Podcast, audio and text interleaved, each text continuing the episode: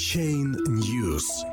ICO-проект из Литвы исчез с 6 миллионами долларов инвестиций блокчейн-стартап Prodeum обещал революцию в плодоовощной отрасли, собрал на ICO 6 миллионов долларов за 8 дней и бесследно исчез, оставив на сайте лишь одно прощальное слово. Литовский проект Prodeum, который обещал на базе блокчейна Ethereum сформировать новаторскую систему маркировки продовольственных товаров, оказался очередным скамом.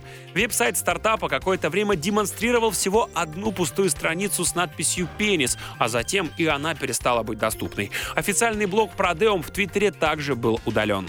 По данным Token Desk, ресурса, занимающегося продвижением различных ICO, за 8 дней существования проект Prodeum смог привлечь порядка 6 миллионов долларов. Страница с информацией об исчезнувшем стартапе на сайте Token Desk также выдает ошибку.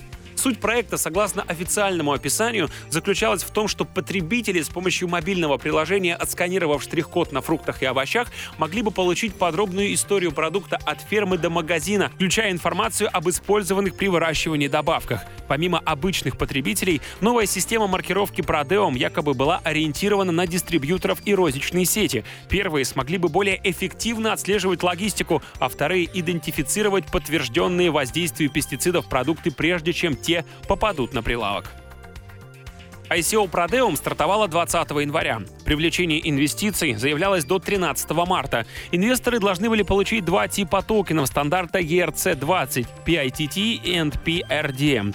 Предполагалось, что в обмен на свои деньги участники ICO получат токены PITT, которые в марте смогут обменять на PRDM в соотношении 1 к 1. Пиар-компания проекта в сети включала фотографии привлекательных молодых девушек, которые писали слово «продеум» на различных частях своего тела. В рамках расследования, проведенного журналистом новостной интернет-медиакомпании BuzzFeed Райаном Маком, были выявлены объявления тех же людей с предложением за определенную плату написать любой рекламный текст на своем теле и выложить фотографию в сеть. Сомнение в широкой популярности Продеум также вызывал тот факт, что на теперь уже удаленный твиттер-аккаунт компании было подписано 184 человека. Таким образом, литовский стартап Prodeum пополнил список скам-проектов, направленных на получение быстрой прибыли с доверчивых инвесторов. Также напомним, что осенью прошлого года финансовый регулятор США обвинил выходца из Украины Максима Заславского в мошенничестве с помощью ICO.